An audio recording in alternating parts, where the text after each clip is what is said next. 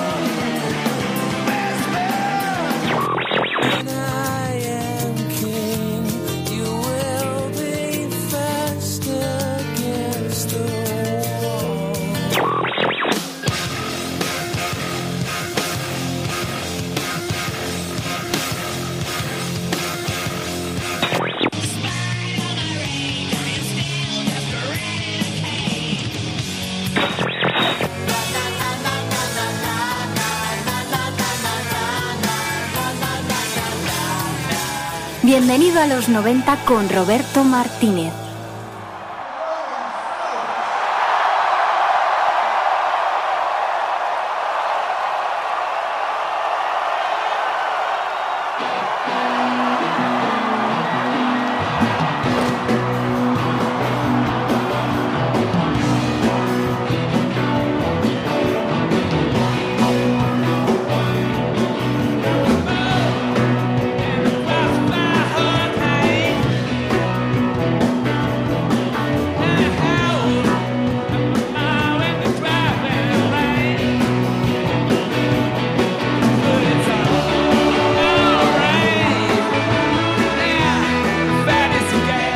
Buenísimas tardes, se cumplen las 6 y 35 minutos y sintonizas el 107.3 de la FM. Y te da la bienvenida a los mismísimos Rolling Stones. ¿Por qué? Porque el próximo día 25 de junio estarán, el miércoles estarán aquí en el Bernabéu.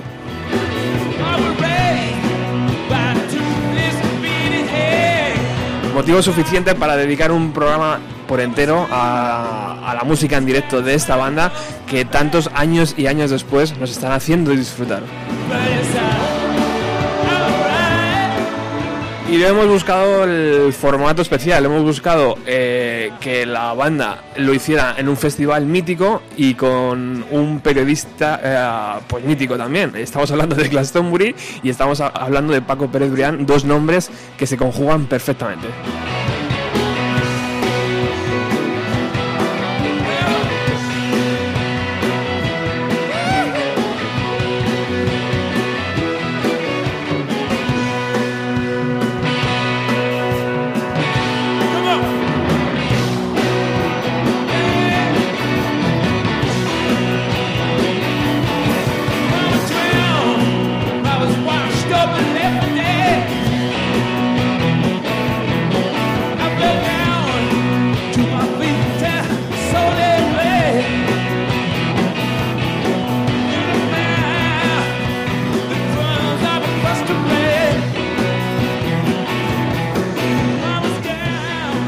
Buenas tardes, Paco Pérez Brián.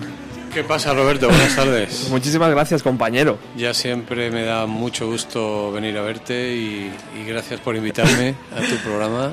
Vamos a intentar imaginar que estamos en una de esas eh, de esos eh, torpedos que os metían en la BBC eh, allí cuando le re- cuando retransmitías Glastonbury. Las roulottes. Las roulottes. Entonces tú por una pantalla igual que esta imagino que veías lo que estaba ocurriendo en el, en el escenario grande, ¿verdad? Muy bien. Y estamos viendo pues lo que está pasando ahora en el escenario, grande. Estamos en Glastonbury, qué maravilla. Glastonbury 2013. Es, es que además que el mes de junio es Glastonbury, claro. Efectivamente, porque exactamente el día, el miércoles, el día 25, arranca también la edición 2014 del Festival de Glastonbury, que luego podemos repasar y dar algunos nombres.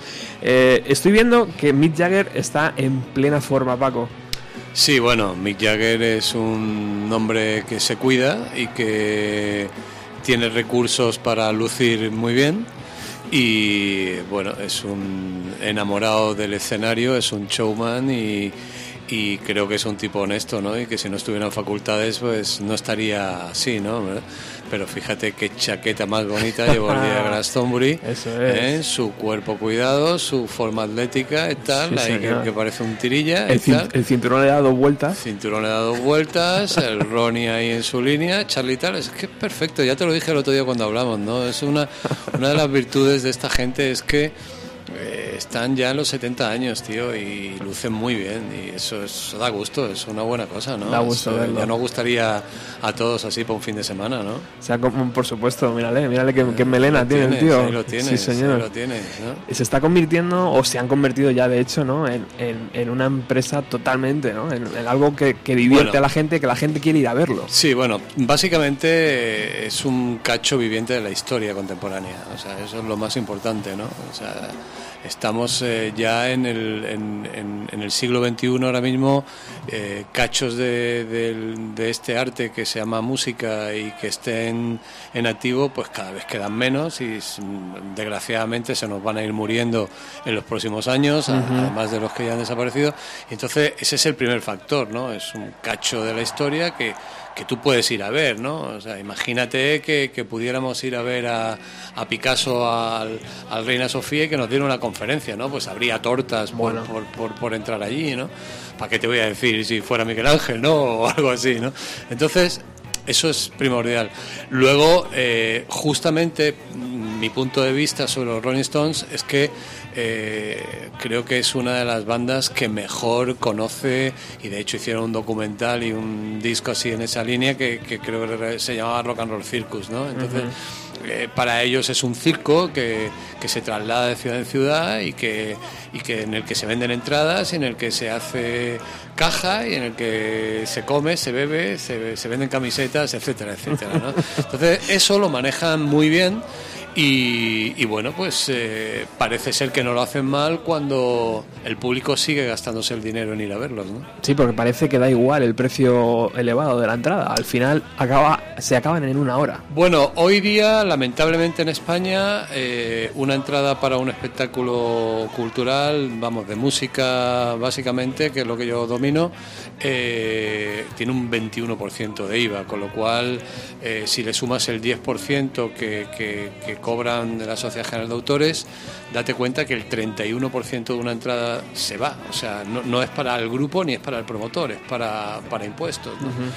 Eh, aunque ese 10% luego revierte una parte si el grupo que está tocando o el artista que está cantando es compositor de las canciones y, y autores le, le- le- le devuelve, digamos, una parte proporcional de ese 10%. ¿no? Entonces, claro, si tú cobras 100 euros por una entrada, pues, pues ya sabes, eh, 31 se han palmado, ¿no? Entonces son 69, ¿no? Y, ah, y bueno, y, y bueno eh, en este tipo de, de artistas anglosajones y tal, donde las producciones es que tiene que ser así, pues si tú tocas en un estadio de 100.000 personas, eh, yo siempre he dicho que, que según el número de público tú tienes que llevar de- determinado número de trailers, ¿no? Yo, yo siempre en la, en la producción de un concierto de rock...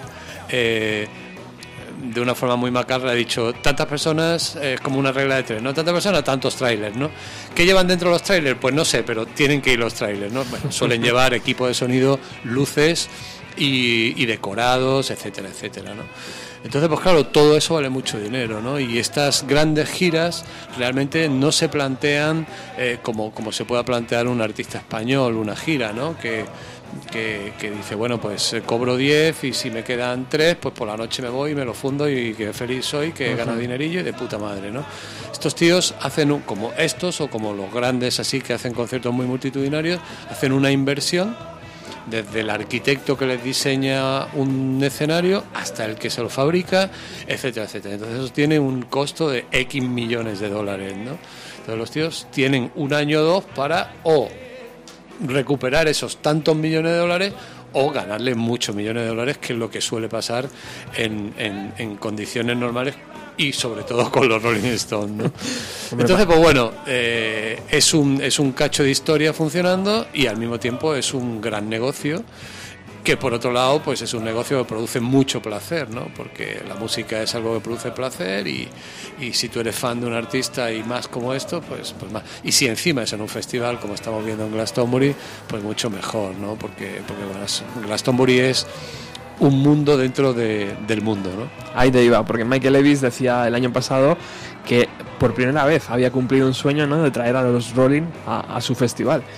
Y fíjate, ¿no? La cantidad de años de Glastonbury y la cantidad de años de los Rolling Stone y nunca habían coincidido. Sí, bueno, ahí está, ahí está, están bien los dos. Está bien Michael Levis, que dice que no lo había podido traer, y está bien Charlie Watts cuando dice por fin nos han llamado, ¿no? Entonces, busquemos el término medio, ¿no? Estoy seguro que, que en algunos momentos de la historia de los Stone el festival tenía otras aspiraciones artísticas y como que no le cuadraba, ¿no? Y ahora en el siglo XXI y, y concretamente el año pasado pues les cuadró, ¿no? Entonces les cuadró, vamos que sí les cuadró, ¿no? Fue un broche, no sé si Glastonbury celebraba algún aniversario o algo, pero, pero bueno, eh, o sea, Glastonbury es un festival donde hay cierto eclecticismo, en to- sobre todo porque hay mucho escenario y mucho artista, y entonces te da tiempo a tener jazz, teatro, pop, rock, y como va a haber este año heavy metal, mm, por cierto, bastante controvertido y tal, ¿no? Pero bueno, eh, y, ah, y nada, y se me ha ido la pinza, no sé qué te quería contar. Eh, bueno, pues eso, que que, que es un festival donde hay de todo y, y que ah sí y que generalmente a ellos eh, a Michael Levis como, como promotor y director de ese festival siempre le gusta cerrar con algo muy clásico ¿no? entonces pues, yo he visto ahí cerrar el festival pues con cosas pues yo que sé clásicas tipo Peter Gabriel quiero recordar o eh, no sé si un año quiso hacer Rod Stewart o tal o sea cosas que son muy como dicen los entendidos, mainstream, ¿no? Es una palabra que me jode que te cagas, pero bueno, parece que define bien la cosa, ¿no? Y, ah, y bueno, pues qué mejor que los Stones, ¿no? Que le gustan a todo el mundo, ¿no? Y que, y que es un... Es una banda con un repertorio es que es espectacular, ¿no? Es- tengo aquí encima el repertorio del concierto de, de Glastonbury de los Stones. Y por ejemplo tocan eh, 2000 Light Year From Home, que es una de mis canciones favoritas, ¿no? La, Qué bueno. la parte psicodélica de, de los Stones, ¿no? Y, y bueno, y mira, y tú y yo lo estamos viendo aquí al mismo tiempo que lo escuchamos. y- Sí. Y, me, me, me, me, me retrotrae, me lleva ahí a, a mis noches en Glastonbury, que como bien sabes es uno de mis festivales favoritos, ¿no? Vamos a ver cómo suena este Pain in Black.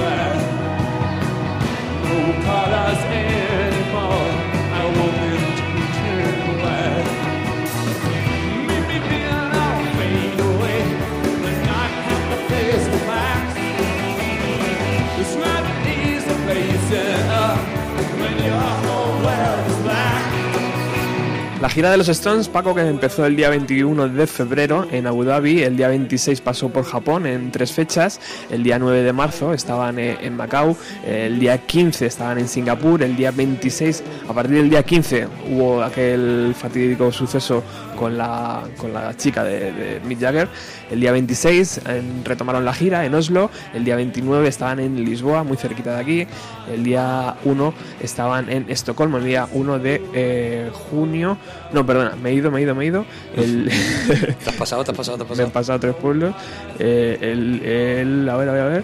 El día 1 de junio estaban en Zurich, el día 4 en Israel, el día 7 estaban en Holanda, en el Pink Pop Festival, el día 10 estaban en Berlín, el día 13 en París, en una ciudad que, que bien conoces tú, el día 16 en Australia, el día 19, o sea, hoy, esta noche, están En Australia no, sería en Austria, ¿no, Roberto? en Austria, perdón, ¿he dicho Australia? Bueno, el día 19, hoy esta noche están en Alemania en, eh, y, y- y el día 22 en Roma, antes del día 25 que es aquí en Madrid. En el Bernabéu, que, que las entradas están complicadas. Sí, están todas, Ah, están todas agotadas, Me hubiera encantado tener un par de ellas para sortear, como hacía se hacía antes en la radio. Pues nada, que nos den 600 dólares y te consigo dos. Está complicado, sí señor. Bueno, ¿qué te parece la tralla que llevan los Stones? Eh, que bueno, parece que son fechas cómodas, eh, pero que van, Sí. se van a alargar, ¿no? Durante Sí. ese 2014. Sí, sí, y, y luego creo que, que terminan el año otra vez en Australia, Australia y Nueva Zelanda, ¿no? Que es el verano por allí y que, y que en Australia no sé si irán a hacer el Big Day Out Festival, que es un festival también fantástico en, en Australia. Eh, y en Nueva Zelanda, pero vamos, van a estar por allí.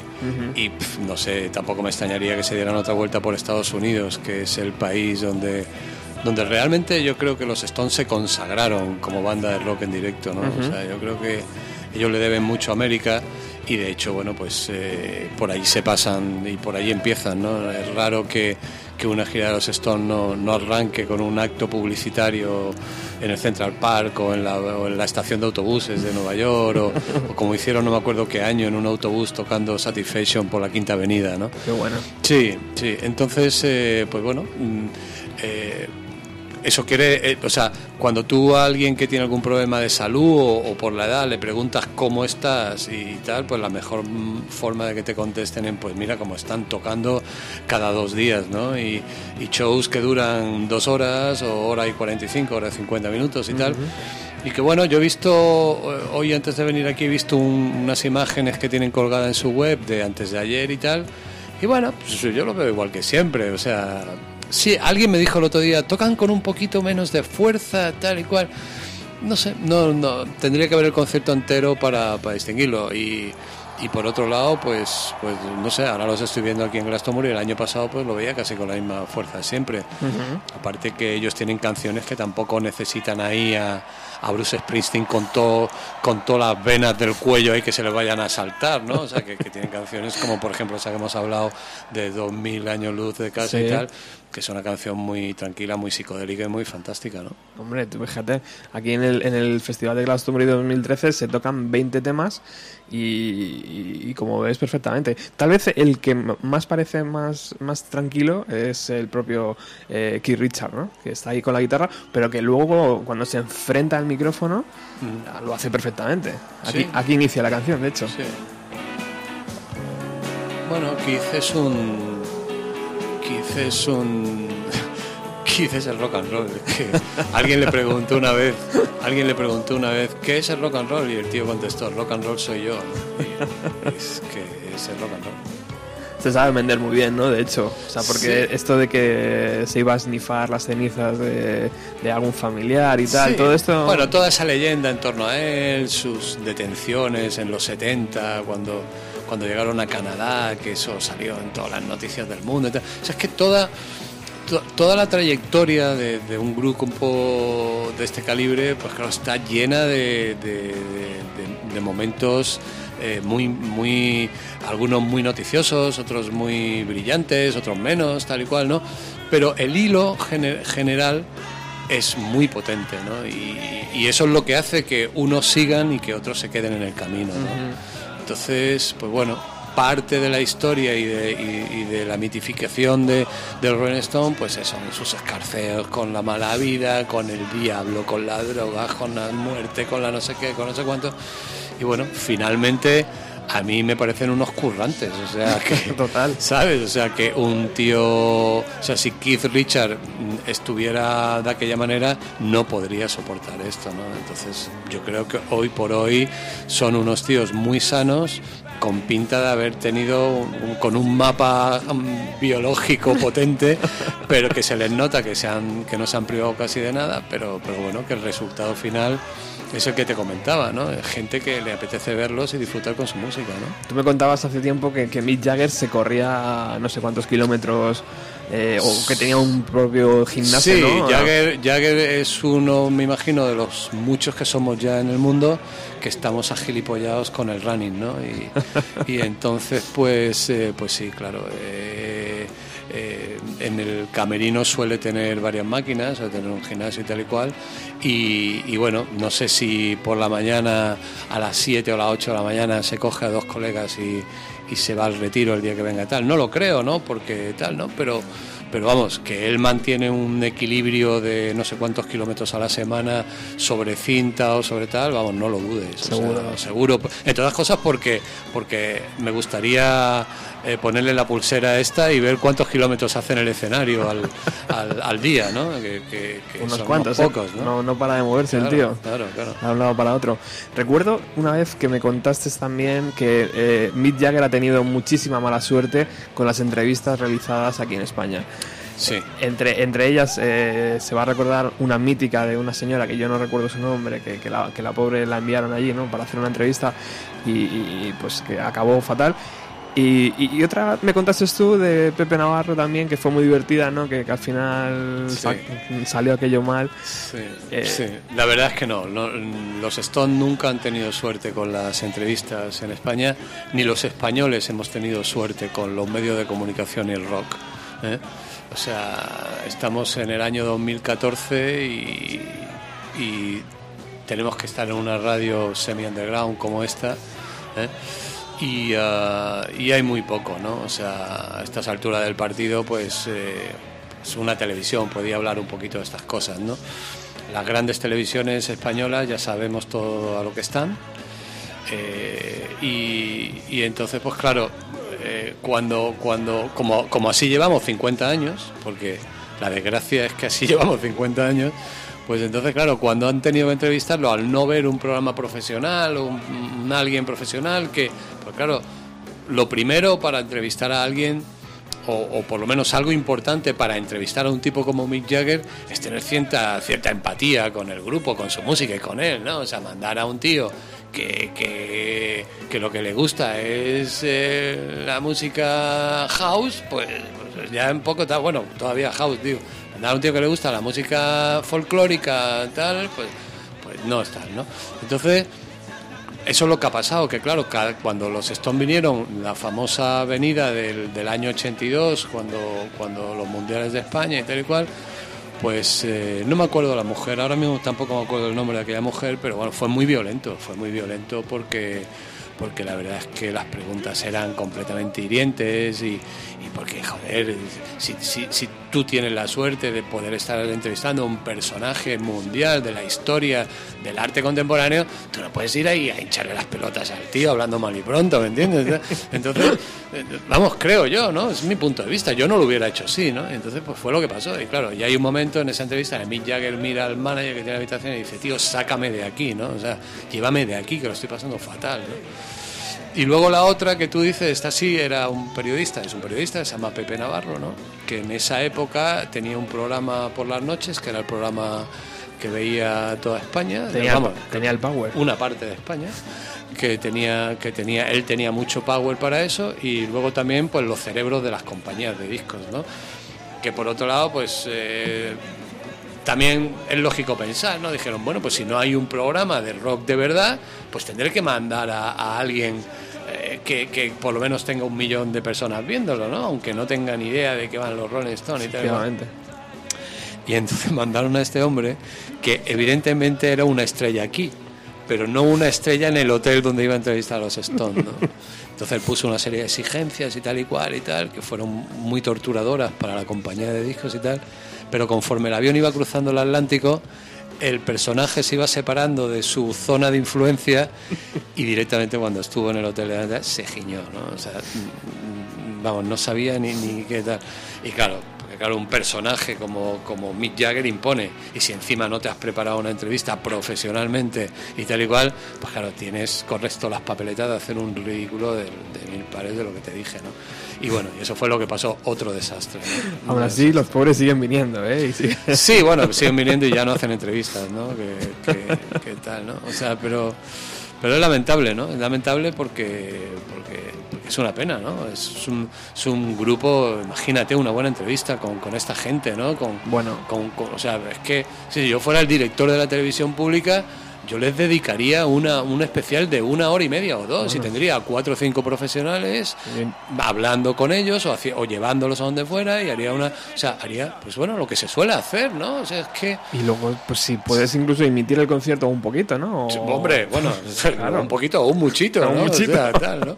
Pero nada, chico, aquí la televisión pública ya sabes que solo es el rollo político y un poquito de corazón, corazón Poquito. y un poquito, un muchito también y algunas productoras que colocan sus movidillas y tal.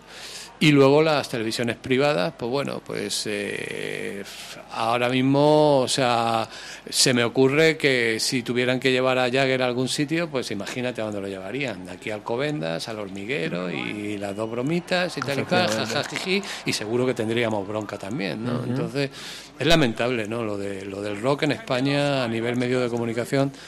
Mm, Yo, vamos, eh, y, mira que yo me he pegado durante mucho tiempo trabajando en, en una emisora pública como Radio Nacional, ¿no? Y precisamente, o sea, a mí me costó Dios ayuda a, a fundar un programa que se llamaba Los Conciertos de Radio 3. Y lo fundé porque, porque soy un pillo, ¿sabes? Y porque aproveché una circunstancia y me metí ahí entre tal y cual. Y yo soy como el de como el de este que, ¿cómo se llama? El Jordi Hurtado, el, de, el del mediodía, ¿no? Mira, dame el programa aunque sea a las 3 de la mañana y no lo vea nadie, pero dámelo, ¿no? Y ahí está, los conciertos de Radio 3 que a, a- a trancas y barrancas pues llevarán 2.000 o 3.000 conciertos grabados, ¿no? Sí, señor. Pero lamentablemente mientras España duerme, ¿no? Entonces, pues bueno, eh, es algo que es que no, que no, que no tiene solución, tío, que pasan los años y no hay forma de que, de que un gran medio de comunicación le dedique seriamente una hora o dos a la semana a la música, ¿no? Es que ni siquiera una música tan española como el flamenco ha tenido un programa o tiene un programa, ¿no? En fin, es- Bueno, tú que has estado me- me dentro. estoy- me estoy envenenando, Sí, me sí, estoy sí, envenenando, me estoy Para, envenenando. para poco. Voy a parar, voy a parar. Mira, mira, mira, mira el, el Es escenario. el estadio Pirámide. de pirámide. ¿Eh? Jagger se acaba de coger una preciosa acústica. ¿Y qué cosas de la vida? Estamos en el corte número 5 y que esta canción es conocida por los seguidores de los Stones como Factory Girl, pero que Ese día la cambiaron, ¿no? ese día la cambiaron y le cambiaron la letra. Al parecer, eh, Mick Jagger conoció a una chavalilla por allí Claro. y le dijo: Bueno, voy a hacer una canción que se llama Glastonbury Girl. Son Y- muy listos, tío. y, y suena así. Vamos a, a dejar que suene un poquito.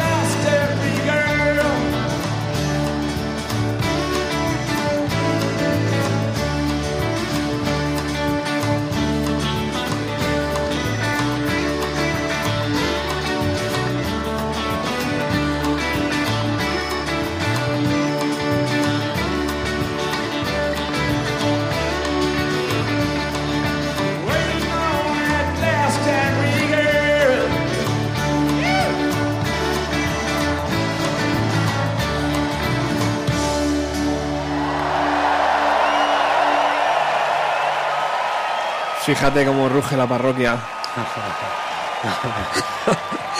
Es Ahí, que- La colina de Glastonbury, tío, es que ni se ve de, de todas las cabezas que hay. Fíjate las banderas. Ya, ya, es que Glaston es mucho. Here's something romantic for you. Antes Mick Jagger, antes de iniciar esta, esta canción, decía que la noche anterior había estado viendo a los Arctic Monkeys. Claro, buen grupo. O sea que mira, fíjate qué bonito, ¿no? Es festival que, que, que tú tendrás muy buenos recuerdos, ¿no, Paco? De- Sí, sí, sí, para mí es el... ¿Es un festival cómodo para ti? Sí, para mí, mm, bueno, ha sido cómodo y a veces el más incómodo, ¿no?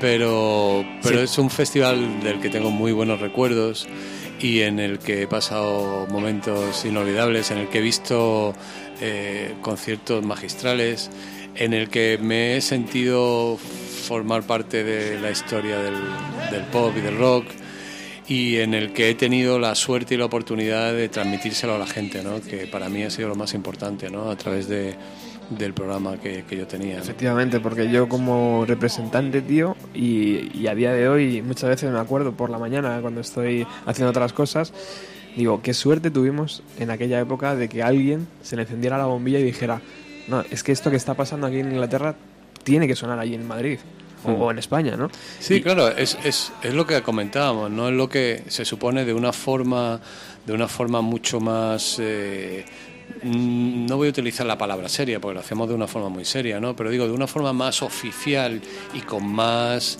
y con más caña se tenía que haber hecho. Yo eso lo hice también con pillería. O sea, si yo te cuento cómo, cómo, cómo yo eh, retransmití eso, eh, fue con mucha pillería. Entonces eh, fue casi eh, tomando un atajo en mi propia empresa en ese momento, que era Radio Nacional, ¿no? Y, y al mismo tiempo, bueno, ahora no creo que me vayan a llevar preso, ¿no? Pero al mismo tiempo también tuve un atajo con la BBC, que, que- que- que era la que nos servía de la que nos servía el sonido y, y toda y toda la infraestructura para, para hacer el programa, ¿no? Entonces eh, yo iba al festival como, pues como un tipo que de pronto se coge tres días de vacaciones y se va a un sitio, ¿no? Y, ah, y cuando yo ya tenía el programa de 4 a 3, ¿no? En Radio 3, eh, pues uno de los años dije, mm, voy, a hacer, voy a- ya que vengo, pues voy a aprovechar para contárselo a la gente, etc. Y, y año a año fui prosperando y tal. Entonces descubrí una cosa, es que ahora mm, hay cosas que ya no me acuerdo bien, ¿no? No sé si las voy a contar bien, pero no sé en qué momento descubro de que efectivamente detrás del escenario grande, Glastonbury es un festival que se desarrolla en un área, mm, es como una especie de valle, eh, no sé cuántas hectáreas, pero por lo menos, yo qué sé, es como, para mí es como la provincia de Jaén, o sea, como la ciudad de Jaén de grande, ¿no? Una cosa así, ¿no? Entonces, tiene distintos escenarios, pero entre los dos escenarios más grandes, que es el piramidal, este que es, que es donde están tocando los Rolling Stones, y el, escenario del New Musical Express, ahí hay como, digamos, el espacio de un campo de fútbol o un poco más, ¿no? Y todo ese espacio es el backstage, que está cortado en pequeñito para los artistas, que está justo debajo del escenario, y luego más abierto para periodistas, amigos, los autobuses de los artistas aparcan allí dentro también, algunos artistas, como por ejemplo el año que yo me encontré con Joe Stramer de los Clash, monta su tienda de campaña, allí hay un pequeño camping, o sea, hay como, hay como dos backstage dentro del backstage, ¿no? el del propio artista que está ahí en el camerino porque sale al escenario, y el, el- el otro separado de ese tal, donde están pues los invitados, los periodistas, los que conseguimos ratear un poco y tal y cual, ¿no? Entonces uno de los años yo me di cuenta de eso y dije, bueno, pues está, está la BBC. Entonces en Madrid, cuando tal, investigo, oye, ¿cómo puedo yo hacer para, para hablar con la BBC? Que a mí me gustaría en mi programa de 4 3 entonces me dijeron, hay una señora aquí en Radio Nacional que lleva el Departamento de Relaciones Internacionales y tal y cual. Ah, muy, muy bien. Entonces fui allí al despacho con aquella señora que era estupenda y tal, y me dijo, ah, pues sí, esto se le compra a la BBC o nosotros tenemos un acuerdo con la BBC y tal y cual. Ah, pues muy bien, pues tal, pum, pim, pim, tal. Bueno, claro, nuestro programa era un programa de Radio 3, no, por supuesto no había un duro para comprar nada, pero, pero bueno, tal. Y ella me lo gestionó. Entonces ella me gestionó, eh, el primer año ella me gestionó un, que la BBC me proporcionara un pequeño estudio en Glastonbury y, y un técnico y, y- y me, me dieron dos horas para hacer entrevistas y para tal y cual, ¿no? Y entonces, pues bueno, ese primer año me di cuenta de que aquello estaba muy bien. o sea, Único periodista español, ¿no? que yo era Hollywood. Sí, sí, claro, claro. No había nadie, ¿no? O sea, El de la BBC flipó, ¿no? Cuando te vio. Sí, claro. eh, Bueno, tuve la oportunidad ahí de conocer a colegas tan increíbles como John Peel o Steve Lamack, gente así, ¿no? Y, ah, y entonces, pues, y, y a, y a Felipiño, que, Felipiño. que- que- que es un español que vivía en, en- en Londres y que, y que, bueno, a Felipiño lo conocí varios Glastonbury más tarde, ¿no? Pero tal. Y, ah, y entonces pues, eh, pues empecé a, a darme cuenta de que allí la BBC me, me suministraba un material fantástico, ¿no? Y entonces pues por ahí, pues por ahí empecé a hacer, eh, empecé a hacer esos especiales sobre el Glastonbury y a sacarle partido a, a mi tiempo en el, en el festival, ¿no? Y, ah, y, y bueno, y no sé qué año ya, pues eh, Eso, eso fue engrandando, ¿no? se fue engrandando, sí. Entonces ya, no sé si es ya cuando eh, estoy, cuando me, ponen ahí a currar como director de la emisora, que entonces no tenía que pedirle permiso nada más que a, a la persona que estaba por encima mía, que era el director de Radio Nacional. Entonces, eh, pues bueno, pues le parecía bien. Yo era el director de la emisora y si quería tal.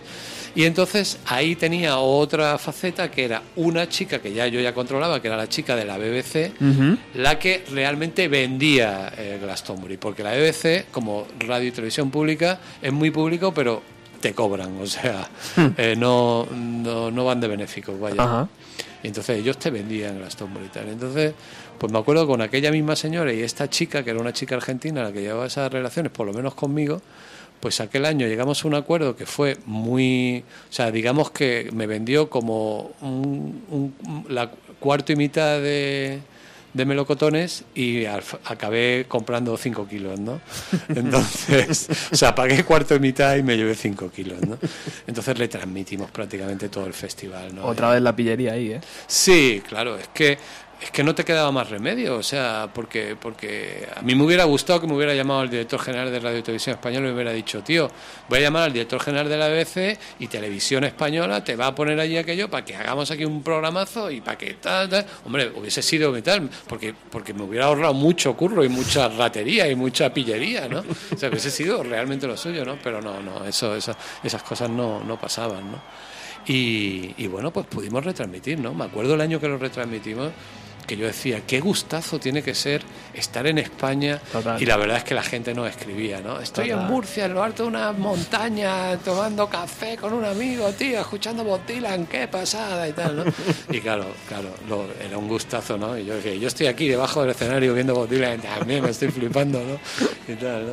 Entonces, pues, Qué grande, tío. bueno, mira, ahí están, ahí están utilizando las pantallas y el símbolo y el símbolo de los Stones, ¿no? Que es esa boca abierta con la lengua, ¿no?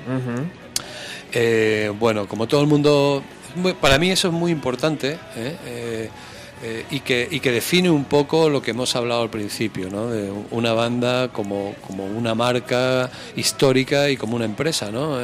Eh, no sé si es el mejor logotipo de una banda de rock, no, no, no- no sé si existe uno mejor que este. Y, y aunque mucha gente crea que está hecho por Andy Warhol, eh, no está hecho por Andy Warhol, está hecho por un, por un artista que yo creo que se llamaba John Basky o algo así, y que formaba parte de la Royal, eh, Royal School of Art de, de Londres, y que esa escuela de arte de Londres fue muy, muy, muy, muy importante para la historia del, arte pop. Eh, de esa escuela de arte de Londres, bueno, pues salió gente como Richard Hamilton o como, como, como Debbie Hockney, ¿no? O sea, si, si digamos que la primera pista para el pop eh, empieza en Estados Unidos con, con Rosenberg y con artistas de ese calibre y, por supuesto Andy Warhol, los, los ingleses eh, retoman esa parte y, proyectan unos artistas como el propio Peter Blake que hace la, la portada del Sgt. Pepper, ¿no? Entonces eh, es curioso como algo tan importante en la historia del arte contemporáneo como es el pop, porque realmente Andy Warhol es la persona que, que le da una patada a la historia del arte cuando, cuando decide que una caja de, de un detergente es arte, ¿no? Y, y en ese momento se abre, o sea, si, si Picasso había abierto el camino para, para, para que la pintura se, se- se fuera a, a millones de visiones diferentes, cuando Andy Warhol decide que una caja de detergente es arte, eh, ya realmente vuelve loco al mundo y bueno, y en ello estamos, ¿no? Que ahora mismo la pregunta es, eh, ¿realmente es esto arte, no? Porque te puedes encontrar de todo, ¿no? Entonces cuento todo esto porque el tipo que diseña la lengua de los Stone no es un no es un cualquiera que estaba en una compañía de disco y dijo, ay, voy a buscarle un logotipo para lanzar. No, no, no. Es un tío que formaba parte de una de las escuelas más importantes e influyentes en la historia de la pintura contemporánea, como es la Royal School of Art de Londres, ¿no? Por la que han pasado todos estos artistas que luego han sido de una importancia absolutamente mundial. ¿no? Y entonces, pues bueno, eh, Sticky Fingers, que es eh, el, el álbum que sí diseña Andy Warhol, la portada, es en el momento en que esta otra persona, a partir de Sticky Finger, diseña también, ¿no? que también coincide en un año muy importante para la historia del arte pop y por, y por supuesto para la, para la cultura del mundo, por el año 68, o sea, imagínate, bueno, no, ya es el, el Sticky Finger me parece que es 71, pero bueno, terminando finales de los 60, principios de los 70. ¿no? Qué pasada. Bueno, sintonizas el 107.3 aquí en, en Alcobendas, San Sebastián de los Reyes, en una emisora llamada Radio Utopía, y estamos emitiendo el, el festival Glastonbury 2013 con los Rolling Stone a la cabeza. Vamos a ver cómo suena eso.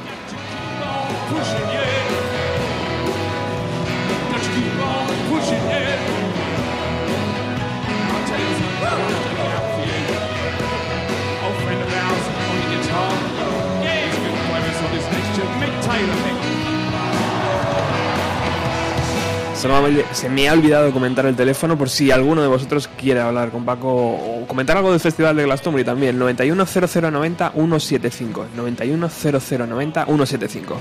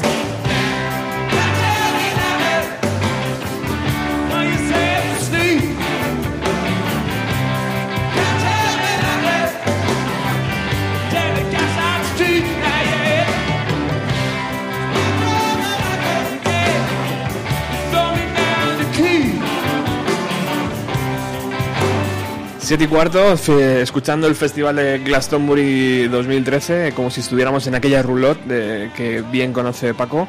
Y cosas de la vida, pues eh, a través de Paco muchas veces eh, he conocido a gente que eh, o bien le escuchaba o bien trabajaba con él, y uno de ellos es Felipe San de la Rosa. Muy buenas tardes, Felipe.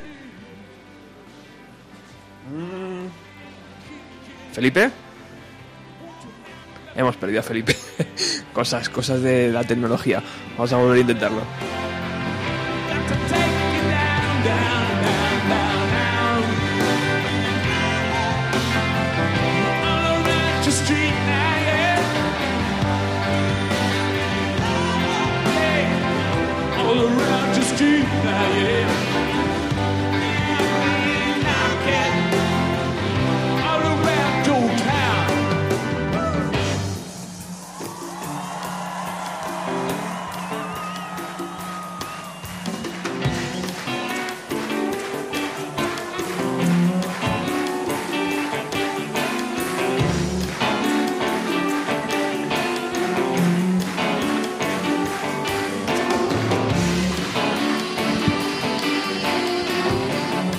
Vamos a volver a intentarlo. Eh, hola, Felipe. No es posible, no es posible la comunicación hoy. Vamos a ver. Tranquilo, Robert. Estas son las cosas hasta que directo. encuentres ahí la. Hasta que encuentres la. ¿Me oyes? Ay, Felipe. ¿No me oyes? Hola, Felipe. ¿No me oyes? Sí. Hola, hola. ¿Me oís? Hola desde Madrid. Hola. ¿Dónde, dónde, Hola. ¿dónde estás, caballero? ¿Me oyes o no? Sí, Estamos en, en el aire. estamos on the air. Felipiño, Ok, eh, muy buenas tardes. Estás ahí, pero yo no te oigo, tío. Es una gran pena, pero donde estoy no, no lo Sí. oigo. ¿Cómo que no? No, no se oye. Qué no pena, oigo. pues, Llevo sin yo estoy aquí, eh, decirle hola al gran Hola, aquí Felipiño. estoy. Felipi- Estoy aquí. Felipiño, ¿No ¿dónde oís? estás? A ver. Hola, estoy en Londres. te oigo, ¿No me te oigo por otro lado muy lejos porque por los auriculares no, no puedo oírte porque están hechos pena. una pena, pero a ver ahora, a ver Robert, dale un poquito ahí que estabas tocando, a ver si... A ver. ¿me, me se oye, me se escucha? Bueno, Se le escucha de Buti. ahora te oigo Se bien. escucha muy bien. Ahora te oigo un poco bien, un poco mejor. ¿Cómo estás? Estamos tío? en el aire. Estamos volando. Nah, lo oigo muy mal, lo oigo lejos, pero bueno, sí. sí. ¿Estamos en el aire? ¿Estamos volando o no? O, o- no Estamos en el aire, Felipe, estamos en el aire. Bueno, Felipe, Hombre, Paco, ¿cuánto tiempo? ¿Cuánto, ¿Cuánto tiempo on the air? ¿Cuándo, ¿Cómo va la vida, Felipe? Pues bien, aquí el veranito inglés, que es suavecito y fresco. Bueno. Eso todo bien. Bueno, me Por alegro. en ese aspecto fantástico. Me alegro, me alegro mucho. ¿Vas a ir a Glastonbury o no? No, no voy a ir a Glastonbury este año. Estás con Eh, las pantuflas y el pijama, ya no, ¿eh? ya tengo la pantufla aparcada ahí y, y el batín. bueno, Felipe, Eh, no, este año no voy, la- la- no me no me venía bien, además el, la- el cartel no era el que más me apetecería, pero bueno, eh, siempre es un sitio fantástico al que ir, por supuesto. bueno, Felipe, este año eh, Glastonbury 2014 eh, va a tener un concierto espectacular de Metallica. Eh, Eso sí. Cosa que Michael Levis ha dicho que los cabezas de cartel de este año nunca han tocado en Glastonbury. Sí, va a tener, pero perdóname Roberto, va a tener, va a tener un momento espectacular porque la gente les va a montar un pollo potente. Porque creo que han salido unas fotos del batería cazando osos en no sé dónde. Ah, sí, sí, sí. Y es ideal Sí, para ir sí. luego a tocar a Glastonbury. Me imagino que se va a montar una gorda, ¿no, Felipe? Pues sí, la verdad es que ese no es lo que se puede decir políticamente muy correcto en, en algunos aspectos. Además, este hombre ya tuvo un pequeño bajón de popularidad cuando se metió contra Napster y, lo de mm, lo de, lo de compartir archivos musicales, no sé si recordáis que, Sí. Sí, sí. Que él tuvo eh, un gran protagonismo en ese aspecto y perdió mucha popularidad con la gente. Y luego ahora lo de matar osos y todo eso, pues tampoco es que sea muy bien aceptado en un sitio tan tan friendly, ¿no? Como, como dicen aquí, tan amigable con, con la naturaleza y esas cosas. Pero muy fuerte, un, un grupo potentísimo. Me imagino que a pesar de todo tendrá mucha mucha aceptación, mucha popularidad tiene. Y- Ese, mismo día, Felipe, también está Jack White, que acaba de presentar su segundo LP en solitario. También está eh, Robert Plant, que, que, sí, que aquí, en España, vimos allí. aquí en España ha decidido mover los conciertos, ¿no? De momento Bueno, aquí de momento los ha cancelado. los ha cancelado, ¿no? Mm. Y Vimos una vez en Glastonbury que tocó con Jimmy Page cuando sacaron el LP de canciones de Led Zeppelin, ellos dos solos, ¿no? Que se llamaba No Quarter. No sé si recordáis. sí. Y bueno, El pues mismo año que tocó Velvet Underground. Y este, este, este programa, Felipe, de hoy lo estamos haciendo con el Glastonbury 2013, la actuación de los Rolling Stones, porque el próximo miércoles están aquí en el Bernabéu. Eh, ¿qué, qué, qué- qué buena relación tienes tú, tú con los Stones? Yo tengo buenas relaciones con los Stones, o sea, aparte de que son escasas porque son gente muy famosa y no, no hablo mucho con ellos, pero tuve la suerte una vez de entrevistar a Keith Richards en el año 89 creo que fue, que sacó un- su primer LP en solitario y pasamos una tarde en un hotel londinense muy divertida. Es una persona francamente divertida y ocurrente. Tiene, bueno, y tiene, como todos sabemos, un grandísimo, enorme historial y una gran influencia también en toda la música contemporánea, ¿no? Desde los años 60. Sí, muy- me gustan mucho los Stones. Muy bien, Felipe, pues eh, ha sido ha sido genial poder compartir un ratito de radio contigo. Eh, Menos mal que hemos conseguido. es- espero que cuando vengas por aquí, por Madrid, por tu tierra, te, te- te dejes pasar. Sí, me encantaría. Si cuando vaya a Madrid, que seguramente estaré pronto, os llamo y a ver si podemos hablar un poquito más sin estos pequeños problemas técnicos. Eh, me gustaría daros un fuerte abrazo y, y felicitaros por el programa. Muchas gracias. que lo estáis haciendo fantástico, de verdad. Os sigo por internet, porque ya que no lo puedo escuchar en Madrid, pero voy oyendo vuestros podcasts y, y enhorabuena, mucho ánimo y un abrazo a todos, a Paco en particular y, a, y a ti y a todos los demás. Felipiño, me alegro mucho de oírte, aunque te he oído muy difícil porque, porque no, no me entraba el sonido por los auriculares, pero, pero te, te he entendido al final y, y lo mismo digo, no, ojalá nos veamos pronto y nos podamos dar un abrazo, que hace mucho tiempo que no nos vemos y, y bueno, pues eh, siempre, siempre es un buen rato estar juntos y tal, ¿no? Así que hasta Muchas prontito, gracias. Felipiño, un abrazo. Un abrazo y hasta pronto. Buena suerte a todos.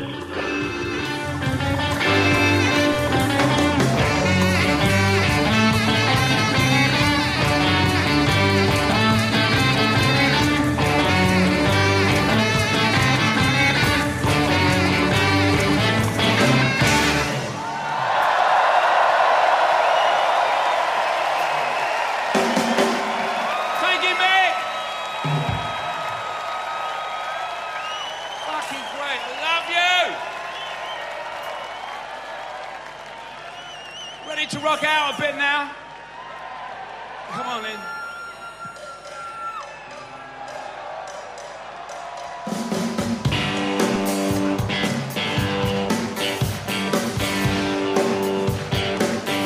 Bueno, y después de escuchar a Felipe Sanz de la Rosa hablar con Paco Pérez Brián sobre Glastonbury, de uno, de repente vuelve a los 90 y Roberto, nosotros... perdona, sabes que yo le, alguna gente dirá, ¿por qué le llamas Felipiño? ¿no? Sí, es verdad. Bueno, le, le llamo Felipiño porque con Felipe, eh, no solo en Glastonbury, sino también en, en algún otro festival en Inglaterra, como el Festival de Reading, eh, cuando nos juntábamos eh, con los españoles y nos encontrábamos ahí en el festival, siempre había una colonia de gallegos que a última hora de la madrugada nos invitaban a una queimada, ¿no?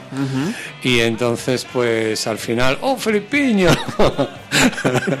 entonces Felipe se convertía en Felipiño, ¿no? Y, y bueno, lo de la queimada era algo muy, muy importante en estos festivales también. Qué era, grande. era un hermanamiento, Qué era un hermanamiento con la cultura gallega sensacional y, y Felipe lo hermanaba muy bien y yo creo que hacía también lo que podía, ¿no? ¿Y cómo, cómo conseguían meter eh, el orujo allí en Glastonbury? Pues tío, allí estaban las botellas de orujo, allí vamos, teníamos hasta el que hacía el conjuro, los granos de café, el limón, no faltaba de nada, vamos. Maravilla, una maravilla.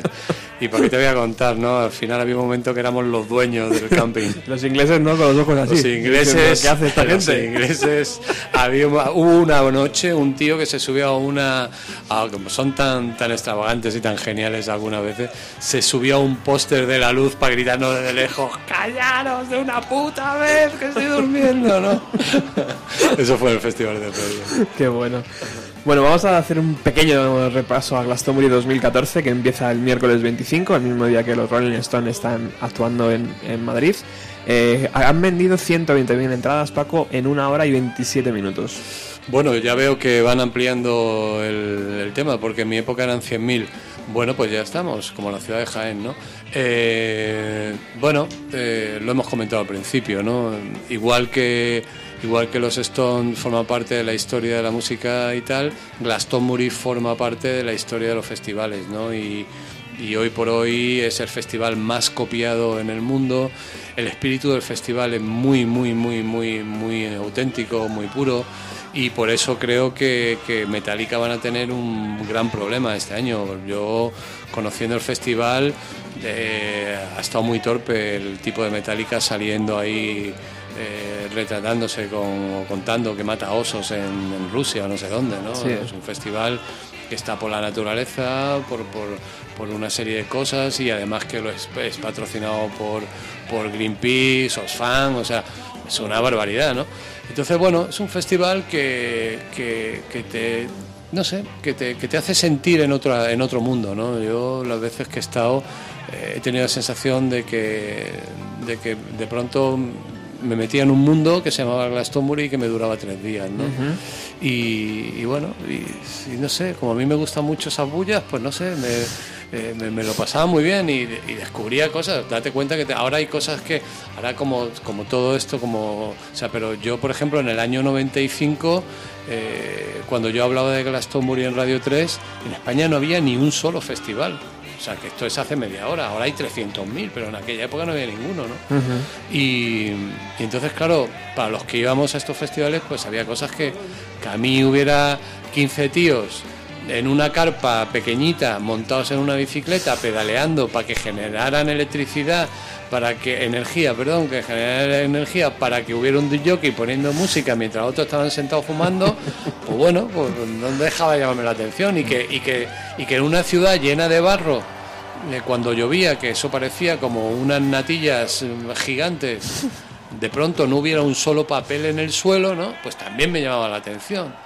Que en 120.000 personas no vieras una bronca, una pelea o un tal, también me llamaba la atención, ¿no? Entonces, bueno, aparte de toda la cuestión artística de Glastonbury, que era brillantísima, ¿no? Y para qué te voy a contar la, la infraestructura y la producción, ¿no? O sea, ver como un festival que se está hundiendo porque lleva cuatro días lloviendo y todo es barro y que hay camiones de tres ejes con toneladas de peso que se meten dentro del festival y descargan el camión para que toque tu grupo favorito a la hora de la noche, es que me pareció un milagro de la ingeniería, de la arquitectura y de la ciencia en general, ¿no? Brutal.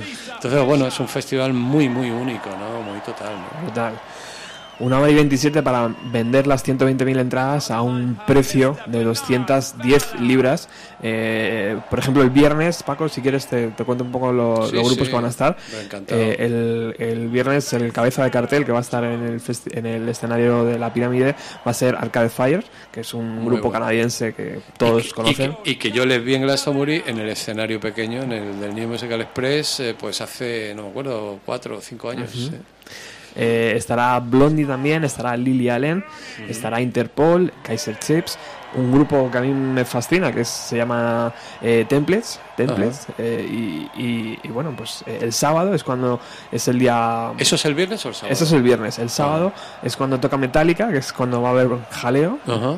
Eh, también está Jack White, como hemos dicho antes, está Robert Plant, está Lana del Rey, está los Pixies, están los Manic Street Preachers, está Imagine Dragons, que sé que te, que te molan, está Brian Ferry, Mi y- primo. Y, y tu primo, y también está Goldfrapp.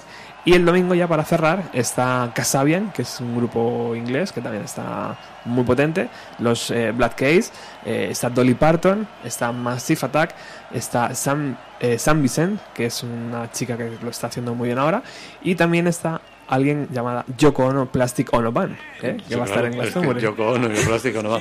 Bueno, eh, y hay una cosa, y hay muchas más cosas que evidentemente no las puedes contar porque estarías aquí una hora Total, por tal, total. pero sí te voy a destacar una muy importante que a mí también me encanta de este festival y, y que, y que la hacen eh, sin ningún pudor, ¿no? Aquí en España sería como, como algo, bueno, aquí hay un festival en el que yo estoy involucrado que, que lo hace y que es el Festival de la Luz y que es lo más parecido a Glastonbury que hay en España y que se celebra en Boimorto y que este año vamos a hacer la tercera edición y que es, bueno, hay algo de este festival que además se diferencia de todos los festivales y es que es un festival benéfico, el 100% de la entrada es eh, benéfico, va destinado cada año a una acción diferente. Eh, y hay algo que, que- que nosotros estamos también haciendo ahí, que aparte del eclecticismo artístico, es poner cosas que no son ya directamente muy musicales. ¿no? Por ejemplo, el domingo en Glastonbury, en el escenario grande donde estamos viendo a los Stone, quien abre es el Ballet Nacional de Inglaterra. Qué o sea, bueno. el Ballet Nacional, tío. O sea, ¿no? Me parece algo genial, ¿no? Brutal. Nosotros posiblemente, bueno, nosotros en este festival, en, en el Festival de la Luz, en Boimorto, eh, desde que se inició el festival, el festival, este festival dura solo dos días, pero el primer día abre a las 12 de la mañana un grupo que se llama Riff Raff y que hacen versiones de ACDC, ¿no? Y son geniales, son unos chicos gallegos Oye, que, y, que su- lo y y suenan brutales. Y ¿eh? suenan brutales, yo es que lo clavan. Y, a lo- y entonces lo, lo hicimos el primer año como una cosa, el año pasado, este año vuelven a repetir y nos hemos comprometido con ellos que mientras ellos quieran, siempre abrirán el festival hasta que un año cumplan algo y lo pongamos a las 10 de la noche, ¿no? Porque son verdaderamente geniales, ¿no? Y bueno, y Glastonbury tiene eso, ¿no? Tiene que de pronto poder ver al ballet nacional, pues que estén dentro de un festival con tanta gente joven y tal. Es una forma de introducir a la gente en otro tipo de arte que, que- que, bueno, que, que es una gran labor de, de un festival como Glastonbury, ¿no? Yo estaba, estaba colocando mi tienda de campaña ahí en Boy Muerto y no sabía exactamente si era CF eh, la que estaba sonando, porque estaban sonando exactamente igual que ellos. Son muy, muy buenos esos chicos de Riff Raff. Bueno, Mick Jagger acaba de presentar a, los Stones, eh, uno por uno, y se ha ido hacia la parte de atrás del escenario porque ahora es Keith Richard el que está al mando. I'm Baby. At your kitchen door.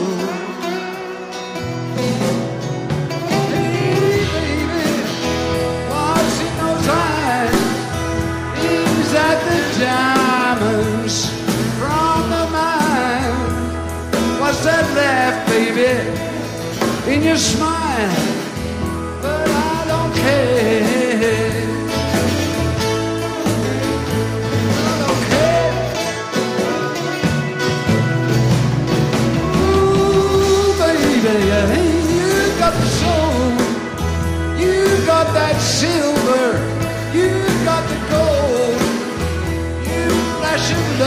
obey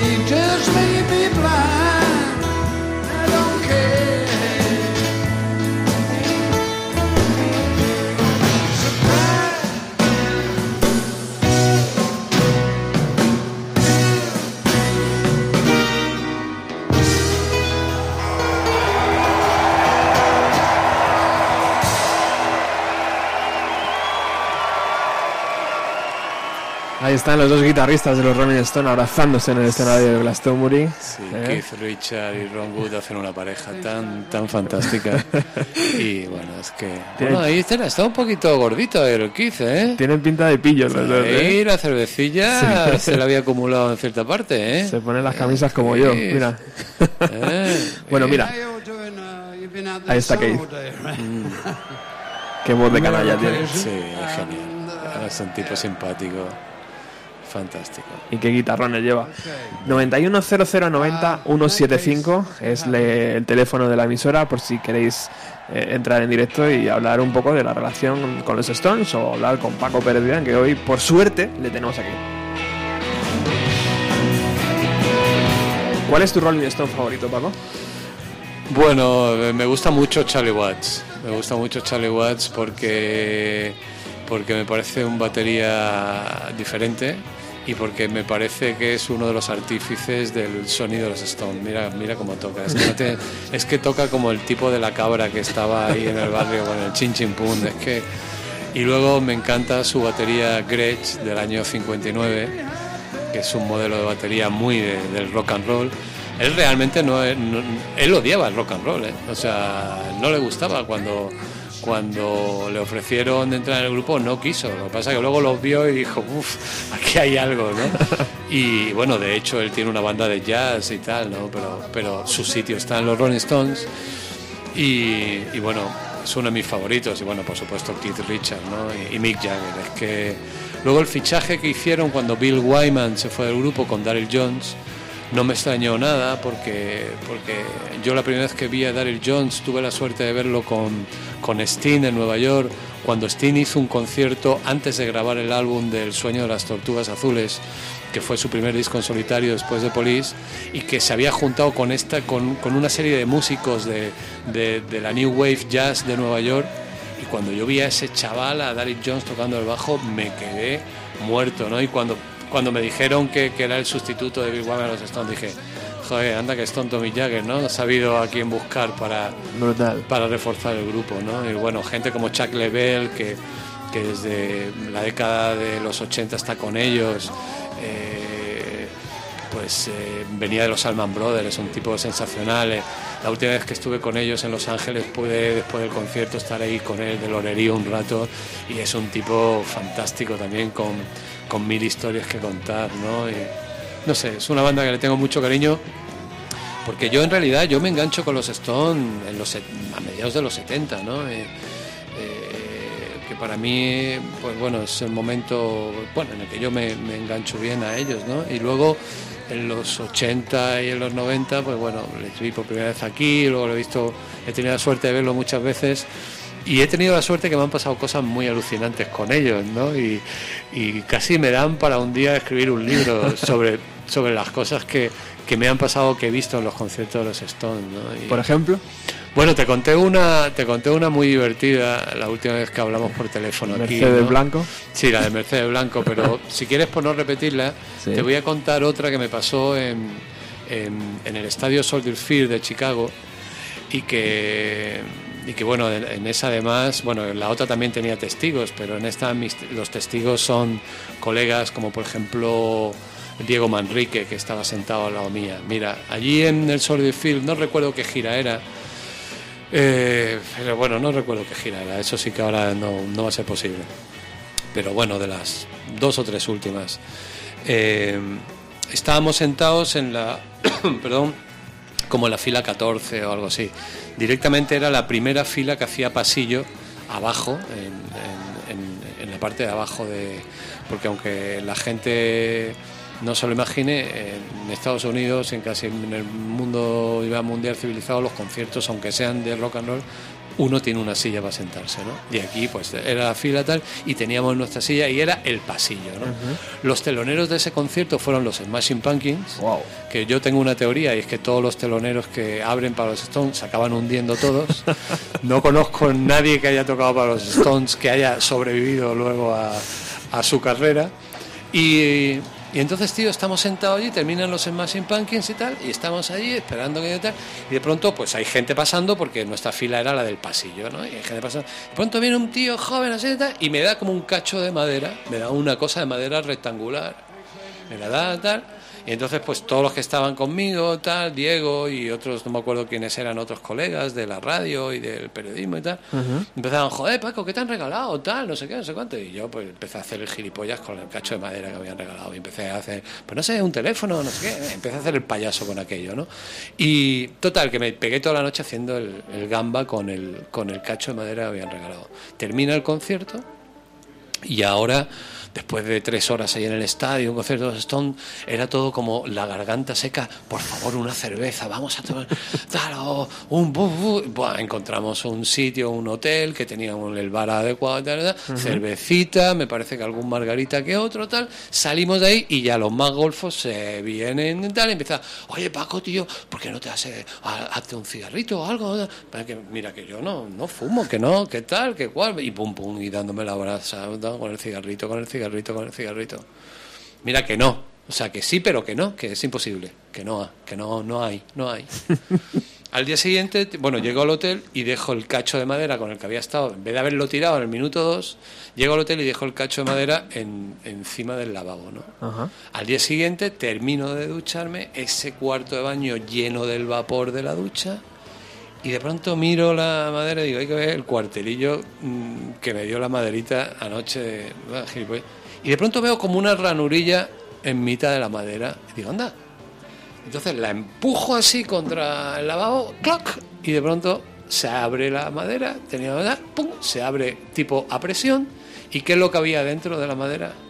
Lo que los otros querían fumar la noche anterior, ¿no? Digo, madre de Dios, ¿qué no me va a pasar a mí con los Rolling Stones? Qué preparación. Con tío. el paso del tiempo pensé que todavía yo podía estar en Chicago, ¿sabes? Porque efectivamente el tipo que me dio eso era uno que venía paranoico perdido y de pronto se lo quitó del medio dándomelo a mí.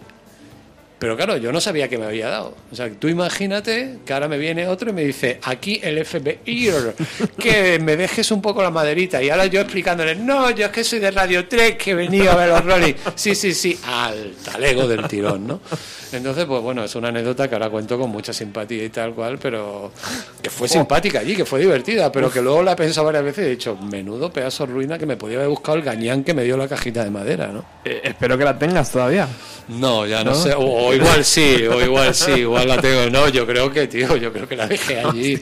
Tía, no, no me digas, no, no, yo Que creo cague. que se quedó allí, ¿no? Se, Qué grande. se quedó vacía, pero se quedó allí. O sea que no podemos contar las veces que has visto a la banda en directo. Bueno, no sé, los, vi, los, vi, los vi en Madrid por primera vez en el, en el año que vinieron al, al- al Mundial. Luego les, cuando fueron, cuando estuvieron con la G Gales Band de teloneros, que a mí la G Gales Band era un grupo que, que me encantaba y que me pareció genial que fueran, eh, que abrieran para los Stones. Mira, mira, mira, Mira, mira. Jones, escúchalo.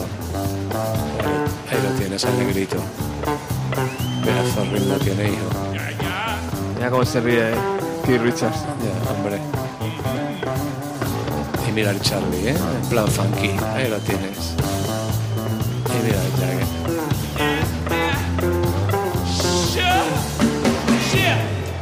Sí, van a hacer. Van a hacer Miss o algo así, ¿no? Está todo, está, tiene toda la pinta que se están preparando para hacer Miss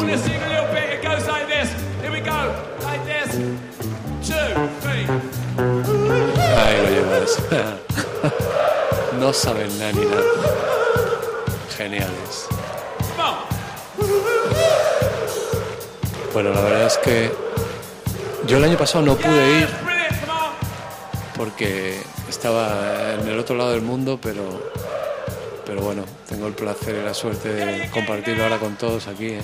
Qué total. Qué foto más maravillosa siempre Glastonbury con esas banderas enormes, ¿no? Sí. La gente se lo ocurra, ¿eh? Que está decorado, sí, está decorado. Y, y la parte más alternativa de. Me molesta mucho hablar de una canción tan bonita como Sí. me cuesta mucho.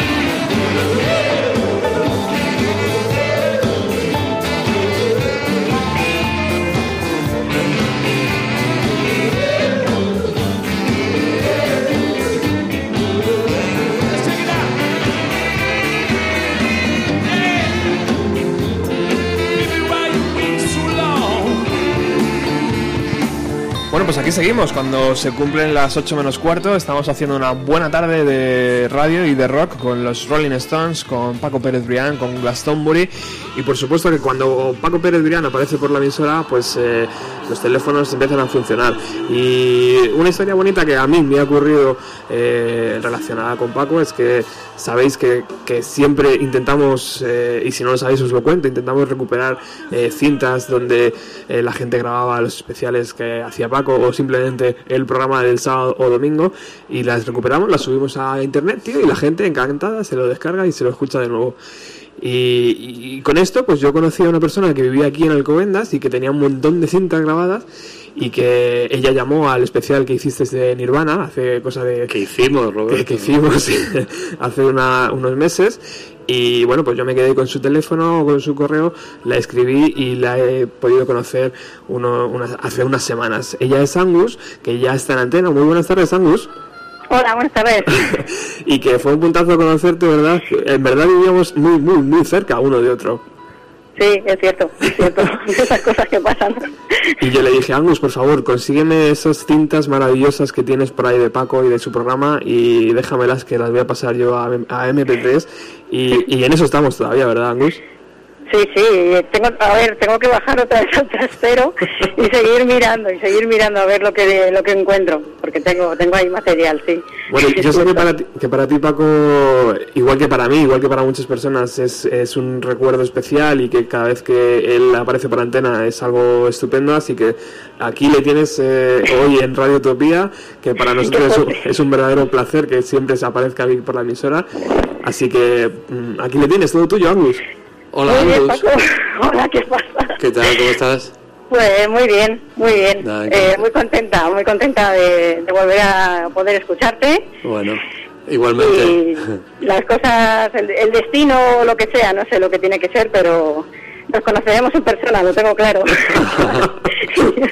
Bueno, ya has visto Sí. que ya has visto que cada dos por tres me, me vengo con el Robert aquí a su garito radiofónico que me encanta y, Ya, y que bueno pues es, es- así mato también un poco el gusanillo, o sea que, que bien encantado.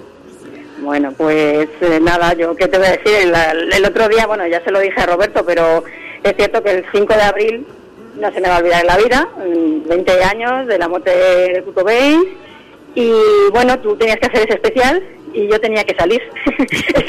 Era así de sencillo. Oye, Paco, Angus. Angus se ganó una caja, tío. Angus se ganó una caja, sí, sí. Bueno, a ver, no me gané la caja, me la gané porque te llegué al corazón, yo creo. Simplemente. porque creo que si me hubierais preguntado ahora mismo algo de Nirvana, algo muy difícil, además que decías que, que iba a ser una pregunta complicada, seguramente que no la hubiera acertado. Pero bueno, las cosas de Te la vida, yo ganaste, sé. Angus, te la ganaste. La. Estoy seguro, no me acuerdo ahora mismo cómo fue nuestra conversación, pero estoy seguro que te la ganaste y nos llevaste al jardín y, y te la dimos, o sea que... Oye, ¿está bien por cierto la caja? La, la- la- Pues mira, ¿quieres que te diga la verdad? Sí. La tengo sin abrir. La tienes O sea, sin para abrir. mí es un regalazo Vale.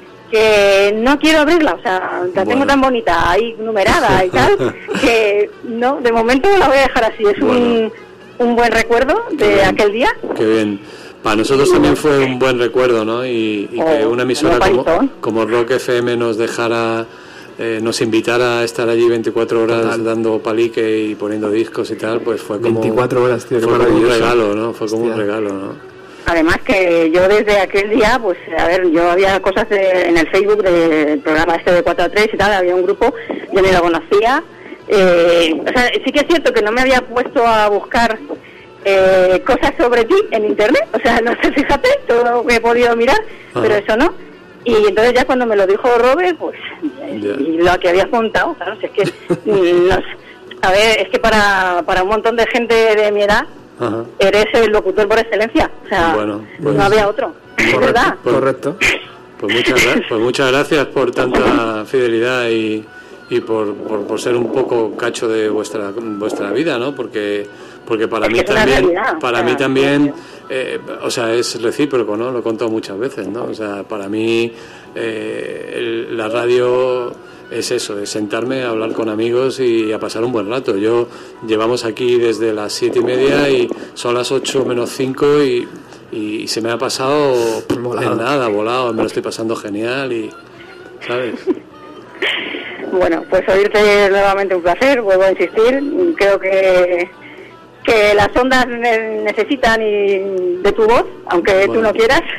Oye, ya, Pero- es que ya, ya es que Angus, ya me considero una momia viviente, ¿no? Porque cuando ya empezamos a recordar cosas así, ya, ya vamos, esto, vamos, tengo aquí ya mm, baños para alicatar varios cuartos de baño y eso, ¿no? Entonces ya, plan momia, pero vamos, estoy bien, o sea, todavía la neurona la tengo en su sitio, o sea que igual un día, yo qué sé, a ver si, yo qué sé, es cuestión de... eh, me he hecho un poco vago, yo qué sé, o no, no sé, o creo que, yo qué sé, o a lo, a lo mejor no me han empujado lo suficiente para tal, pero bueno, estos... eh, Roberto es el que más me anima, o sea, que, que como esto sigue así, pues no me quedará más remedio que, que hacer algo, yo qué sé, no lo sé. Como te enganches ahí a Radio Utopía, me tienes. Se le queda pequeña Radio Utopía a Paco. Bueno, pero por lo menos, mira, cada X me vengo aquí con Robert y tal, ponemos, bueno, ponemos, nos ponemos a hablar como dos loros y tal, y, y luego nos vamos a tomar una cerveza, ¿no? O sea que, que está muy bien, pero, pero sí, yo, como tú sabes, me fui de, de Radio Televisión, de Radio 3, y realmente, pues, eh, no estoy haciendo, o sea, sigo vinculado al mundo de la música y tal, pero no, no tengo un programa de radio. Lo cual no quiere decir que eso, que a lo mejor un día, de pronto, a lo mejor un programa de una hora a la semana o algo así, pues porque verdaderamente adoro hacer radio, ¿no? Y me, me encantaría, ¿no? Y sobre todo me, me da mucho el gusanillo cuando, cuando escucho un grupo o un artista que me gusta, ¿no? Y que veo que no está siendo lo suficientemente apoyado, tal, ¿no? Y me entran ganas, joder, si yo tuviera ahora un micrófono intentaría convencer a la gente que este es un, una buena canción o un buen grupo, ¿no? Y tal, ¿no? Pero bueno, ahora mismo Bueno, también está, maneras- está el mundo de Internet, perdona, que, que parece Ya. que está todo por ahí, ¿no? Yo creo que la gente que escuchábamos tu programa no nos hizo falta que nos comieras el tarro. O sea, es que era algo que nos gustaba, que nos entró esa música, ese tipo de música. Y tú como locutor, pues vuelvo a repetir, eh, transmitías lo que creo que puedes llegar a ser. O sea, que es lo que eres, que eres una persona normal, no sé, mm, sin publicidad, sin historias. Tú mm, soltabas lo, lo que querías por tu boca de lo más natural posible y, y yo creo que eso es lo que a mí por lo menos me tenía enganchada ahí todos los sábados y todos los domingos. Bueno, pues, pues, pues muchas gracias, Angus. Oye, Angus, hoy estamos haciendo un programa eh, con Paco sobre los Rolling Stones, porque el próximo miércoles están aquí en el Bernabéu. Eh, imagino que los Rolling... eh, ¿Les has visto en directo alguna vez? No, a los Rolling no. Pues tenemos una, No, no. tenemos aquí una entrada, Angus, que te... No, es broma, es broma. No. No porque, no porque para que no se la rompieran no iba a ir. Voy a dejar ahí un Muy marcado. bueno, muy bueno, no, no, pero de todas maneras mm, estoy de vacaciones, no, no podría ir, o sea, no, que igual que no he podido estar ahí con, conociendo a Paco hoy, pues no podría haber ido a ver a los Rolling. Bueno, Angus, pues mira, vamos a, como seguro que Roberto tendrá algún motivo para que nos volvamos a tal, la próxima nos encontramos, ¿vale? Sí, sí, no, no, eso ya lo tengo yo claro. O sea, Estupendo. después de contactar conmigo Roberto, ya dije, el destino pues eh, tiene que ser así, algún día, eh, algún día te conoceré y ya sé que, que va a ser pronto. Te va a hacer eh, rogar, pero, Bueno, pues ese, ese día que nos conozcamos nos iremos aquí a un baretillo que tiene Roberto por la zona que tú conocerás, que yo me llevó él el otro día y que está genial. Sí, sí. Ah, bueno, mira, sí, mira. Sí, unas tapitas estupendas y hasta ahora y tal y cual, muy, un sitio muy bonito. Fenomenal, muy bien. Bueno, Angus, muchas gracias por estar aquí en Bienvenido a los 90 y sabes que es tu casa cuando quieras, eh, te pasas por la emisora, aunque no esté Paco, y, y hablamos de música. Vale, fenomenal. Muchas gracias a ti, Roberto. Un abrazo. Un abrazo, Angus. Venga, un beso. Hasta pronto. Un Hasta beso, luego, adiós. Hasta ahora, hasta ahora. Chao.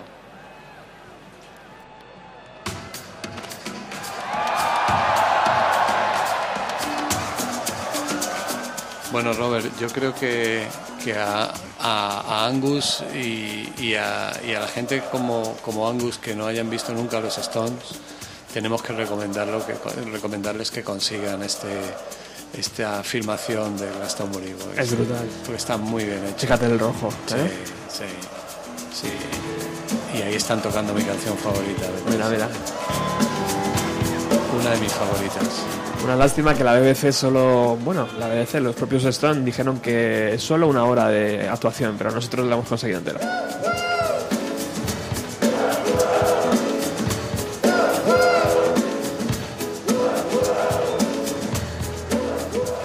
Repente todo el monte de aquí de Glastonbury, el, el escenario pirámide, se ilumina en un color rojo, rojo.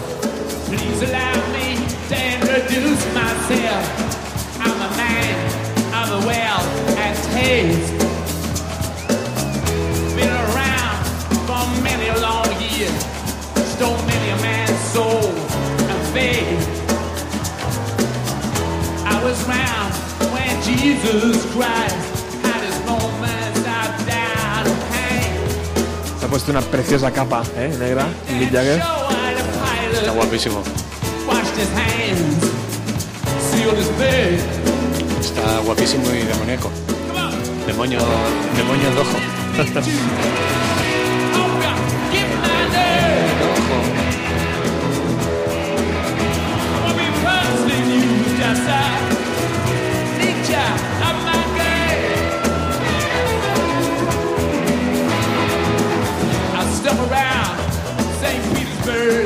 me parece fascinante a día de hoy, Paco. Fíjate que yo soy también así muchas veces, pero me parece fascinante que delante de ti esté los mismísimos Rolling Stone y tú estés con el móvil, tío, sujetándolo y grabándolo. Tío, déjate llevar, ¿no? Y emocionate con el concierto, déjate de grabarlo. Y luego, mira, lo vas a tener mejor grabado, ¿no? Sí. Sí, eso sí, es una... Eso los artistas no sé cómo lo deben de llevar, tío.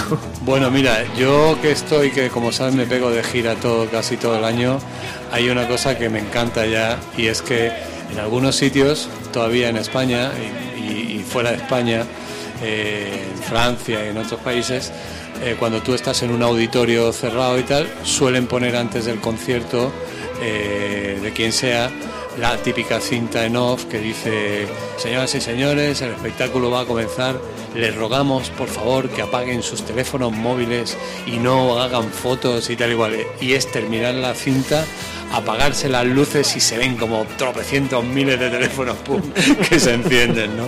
Es algo que ya hoy día, bueno, pues está claro que Incontrolable, ¿no? que vivimos en el momento de, del, del teléfono y, y del mundo en nuestro bolsillo, ¿no? Entonces, todo el mundo quiere tener su propio recuerdo, su, su pero vamos, a mí también me cuesta, me costaría estar ahí con el teléfono todo el rato, ¿no? Pero Claro. bueno, sí, sí, sí, sí que te haces tu recuerdito, claro, evidentemente, ¿no? Es tan cómodo. Estamos lle- llegando al, a- a- al final del programa y al final del concierto de los Stones y fíjate cómo está Mick Jagger, tío. Ah, Parece que acaba de saltar del escenario. Sí. Es sí, sí. increíble el poder que tiene. Sí, eh, él, él se cuida, él, él conoce las técnicas eh, para cantar y bailar y no ahogarse, ¿no? Y, y- y bueno, pues eh, son muchos años haciéndolo y, y- y cuidándose y entonces eh, esto hace posible que, que- que esté ahí, ¿no? Y que se mantenga y que lo haga dignamente, ¿no? Entonces, bueno, es sorprendente, pero es que fíjate, es que Mick Jagger es que, que no pesa más de 50 kilos, tío. Está claro. Nunca, es que es un tirilla y lo ha sido toda la vida, ¿no? Es fantástico, ¿no? Mantenerse así de bien, ¿no? Bueno, su trabajo le cuesta, claro. Hombre.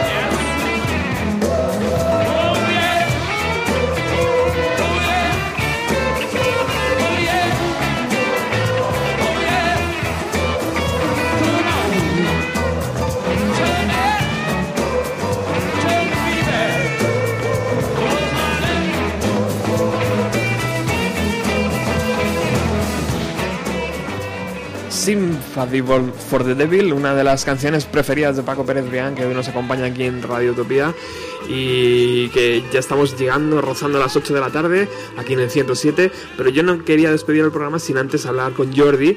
Jordi es integrante de un grupo llamado Stay, que es eh, uno de los grupos que más eh, está haciendo, yo creo, por eh, el, el- sonido Brit o el sonido de los 60, de los 70 y, luego de los 90 con Oasis aquí en España. Muy buenas tardes, Jordi. Buenas tardes, Roberto, ¿qué tal? ¿Cómo, cómo estáis? Muchísimas gracias por estar aquí. Además, eh, el, el hecho de que Jordi esté aquí se va a convertir en un, en un eh, continuo hasta que lleguen a- al objetivo, ¿no? Porque Jordi, estáis haciendo una campaña a través de Internet eh, para financiar este nuevo LP eh, y lo queréis hacer, de hecho, con un productor muy especial, ¿no? Cuéntanos un poco. Sí, bueno, pues a ver, a ver cómo va todo. Eh, estamos haciendo una campaña para sacar el, el quinto disco eh, nuestro de Stay. Y vamos, vamos a contar en esta ocasión con, con Owen Morris. Eh, contactamos con él. Owen Morris es el productor de, de Oasis, de, de los tres primeros discos, incluso del, del Caras de Masterplan. Y bueno, también produ- produjo a, a The Verve y a Ash, bueno, varias bandas, a- y más modernas y más últimas, eh, más jóvenes como, como The Towns o The His. Y nada, bueno, se conoce por, por haber producido sobre todo los, los tres primeros de Oasis, ¿no? Entonces, nada, mm, queremos grabar este verano con él, aquí en Barcelona, y la verdad es que, bueno, ya está todo todo ya pactado y tal para... Él, él vendrá aquí, bajará aquí en Barcelona, y a ver cómo va. Estamos haciendo la campaña esta en, en- en internet, en la, la página My Major Company, a ver si conseguimos uh, costearnos una parte de, de- del estudio, porque, bueno, cuesta, cuesta una pasta todo, pero bueno, al menos una pequeña parte nos, nos encantaría que conseguirla a través de los fans y la gente que, que le, que le guste este, este tipo de música, en el fondo. Bueno, algo que se ha puesto muy de moda ahora en las bandas es, es pedir ayuda a los propios seguidores. y, y- y, bueno, vosotros ponéis unos premios. Uno os pone el disco y una descarga, más un cualquier tipo de cosas. Y vosotros habéis ido un poco más allá, habéis habéis puesto incluso instrumentos musicales. Eh, cuéntanos un poco las descargas, o sea, las, la- los premios que todavía están disponibles. Sí, mm, bueno, en principio la campaña es como, como reservar el disco, ¿no?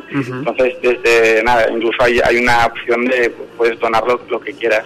A ver, la idea es que, eh, claro, venir este, este productor, pues no- nos animamos un poco a que la gente también colaborara y se, se sintiera partícipe y pudiera, pues esto, ¿no? Sentirse parte de- de- de- del proyecto que es un poco una locura, pero bueno, a ver si lo conseguimos. Entonces, nada, desde 7 euros que vale, creo, la descarga del link de MP3, hasta, bueno, hasta sí, como has dicho tú, pues tenemos instrumentos o carteles de, de giras pasadas. De instrumentos ya quedan pocos, que quedan pocos, porque el bajo ya, el bajo se vendió y también la, una mandolina que usamos en el, en el disco, en el, en el tercer disco, el Passport to, to Freedom y ya queda, queda creo un micro de cinta, una caja de, de batería y, y creo que, que ya está, diría que ya está. Lo tendría que repasar ahí, en la, porque hay una lista, bastante larga lista de, de recompensas que hay. Pero sí, la idea es que, bueno, queríamos un poco, pues, añadir objetos más tangibles y vinilos y tal, así como de, entre comillas, de coleccionista. Maravilloso, maravilloso. Pues, eh, Owen Morris, tío, una decisión yo creo muy importante, ¿no? Para, para poder hacer algo llamativo, desde luego. Ha sido muy difícil contactar con él. Eh, bueno, eh, la, la idea nuestra era, era, bueno, probar suerte, a ver si picaba algún productor de primer nivel, ¿no? Y enviamos a cuatro o cinco mails, a- enviamos a, pues a, a, a Dave Friedman de Tame Impala, a Stephen Street de, de Blur, eh, el, al de bueno, Stone Roses, eh, el John Leckie también. Y bueno, eh, nos contestó Stephen Street de Blur, pero no sé, al final esta gente va súper liada y tiene sus movidas. Y al final nada, se me ocurrió Owen Morris encontré una página web que, que tiene súper chula donde, donde explica todo, anécdotas con, con Oasis, con Richard Ashcroft, con, vaya, con, con Madness también, Kaiser Chiefs. Y nada, y ahí ponía el mail súper grande y nada, le envié, le envié un, men- un mensaje y contestó al instante que, que le gustaba la idea, que le gustaba que le gustaba la música y que nada, que, que quería venirse a Barcelona a grabarnos un, un mes, esto sí, decía mínimo un mes. Nosotros queríamos 10 días solo y bueno, al final, mira, te tiras a la piscina, no, no, no te queda otra. Bueno, qué maravillosa. Pues según veo yo en la campaña, ahora mismo, a 29 días de que se cierre, estáis en torno a los 3.600 euros de los 5.500, ¿no? Sí, sí, sí. O sea que, que es viable, estamos ahí, ¿no? Sí, sí, sí. Estamos, sí, sí, estamos más o menos, estamos un poco más de la media, pero bueno, vamos a ver a ver cómo va. A ver cómo va. Yo creo que estos do- últimos 2000 van a ser van a ser complicados, pero bueno, no sé, ahí estaremos, ahí dando un poco, Vale. eh, siendo pesados. Pues vamos a, vamos a hacer entonces todo lo posible desde aquí también para que ese- A ver, a ver. eso sea posible y podamos de, podamos disfrutar de ese, de ese nuevo trabajo de Stay con Owen Morris a la producción, que va a ser maravilloso. Y además os- lo estáis currando muy bien porque a todos los que ya hayan pagado eh, les estáis enviando maquetas y canciones eh, como una de los Rolling Stone que acabáis de, de, de- de mezclar o acabáis de subir a, a internet, ¿no? Sí, sí, sí, sí, sí. O sea que es Sí, maravilloso. la verdad es que bueno, al, al- al cumplir ya un mes de la, de la campaña, pues nada, Iván, el bajista, no, eh, puso esta idea, ¿no? encima de la mesa y de enviar un pequeño obsequio a, a los, a los micromecenas. Y nada, hoy mismo hemos colgado, les hemos enviado un link con, con varios eh, bonus tracks y rarezas Sí, señor. y dos, dos melodías nuevas que vamos a grabar y también a ver a ver qué, qué le- qué les parece, que digan la suya también. Bueno, Jordi, solo me queda decir que dónde la gente puede entrar para, para poder aportar su granito de arena. Bueno, pues es muy fácil. A ver, eh, tenemos nuestra página web que simplemente es eh, www.stay.cat Ajá. y ya está. Ahí está, hay un- una, una, una página que, que te entra y simplemente están, ahí están todos los links. Está, está muy, muy claro. Vale, Ya está. muy bien. Pues entonces te invito al próximo jueves, os volvemos a llamar y Perfecto. volvemos a, A ver, a ver, a ver cómo vamos, a ver cómo vamos. a ver qué subido ha pegado eso, ¿vale? Vale, perfecto. Un abrazo. Y una gracias, un saludo.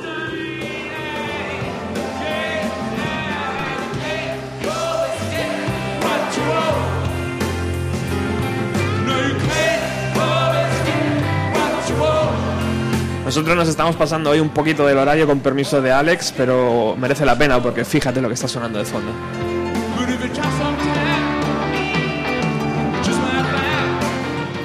Paco, tú eres un experto en, las, en, la- en los finales de conciertos de los Stones. Tú sabes perfectamente con, con qué canción cierran y a la, a la hora que hay, hay que pirarse, ¿verdad? Para no pillar el tumulto. Eso es por la anécdota que te conté el otro día, ¿no? La del Mercedes Blanco. Bueno, eso lo sabe todo el mundo. Los Stones hacen un beat normalmente con dos o tres canciones, tocan Satisfaction, se pegan unos fueguecillos artificiales y mientras están saliendo los fuegos, ellos están pirando del, del estadio, ¿no? Con la escolta de la policía municipal o la policía montada del Canadá o la policía que hay en el sitio, que es como una de las exigencias que ponen en el contrato para que luego les acompañen hasta el hotel. ¿no? Eh, me estaba acordando ahora, Robert, y voy a aprovechar ya que tienes Sí. tiempo Sí, sí, para que le hagamos una cuña de publicidad a nuestro querido Cristobalín. Hombre. ¿eh? porque eh, Ya estuvo aquí, ¿eh? Le hice una entrevista estuvo aquí, y- me, y me le- lo contó. y le puse eh, y su famosa, famosísima y genial banda de Spin Doctors, que estarán tocando en Madrid el día 11 de septiembre en la Sala Arena. Qué maravilloso. Y que, bueno, me gustaría que se llenara porque es un buen amigo y me gustaría que la, y, y es una excelente banda. Las entradas están ya a la venta en el corte inglés. Guay. Y nada, es un precio normal y tocan el día 11 de septiembre en la Sala Arena. Eh, ¿Van a hacer más? De... Sí, van a tocar eh, también en Asturias y en el Festival de la Luz. Qué bueno. Y, y bueno, vienen de Nueva York exactamente para hacer estos tres conciertos. Ahora mismo están girando por Estados Unidos. Ellos telonearon a los Rolling Stone en Brasil. Wow. Sí, sí, sí. Y, y bueno, eh, está la banda original y su famoso álbum Pocket Football Kryptonite será tocado plenamente. El concierto está patrocinado también por Rock FM, que es una emisora amiga y- y, enrollada. Y nada, y desde aquí invito a toda la gente que nos esté escuchando que se venga el día 11 de septiembre y que consiga su entrada si quiere ahí en el Corte Inglés, en la web del Corte Inglés, me parece que se pueden comprar. Maravillosa propuesta y desde luego de aquí a ese 11 de septiembre estaremos dando la, la brasa con, con este concierto porque merece la pena ver a... Sí, es una. A Cristóbal está en plena forma, Está en plena forma. eh, La banda suena increíble. Eric es uno de los guitarristas más.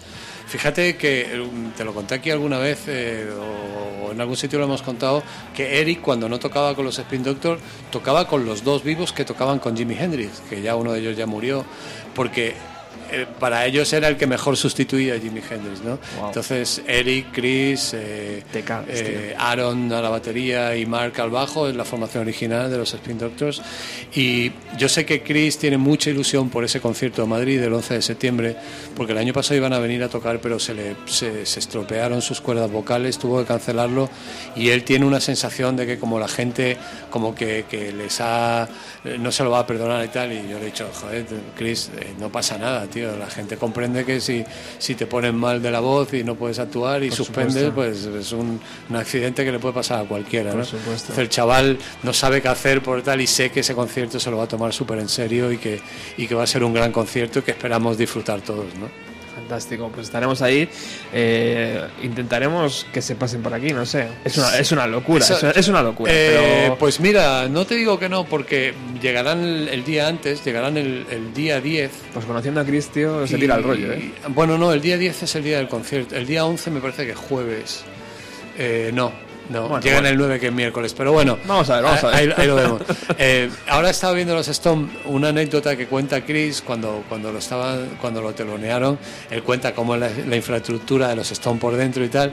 Y cuando ellos terminó, y cuando pues, eh, no sé en qué momento, la prueba de sonido, al día siguiente, cuando termina la prueba de sonido, estaba sentado y se, se sienta al lado del Keith Richard y le dice, oye, muy bueno lo que hacéis vosotros.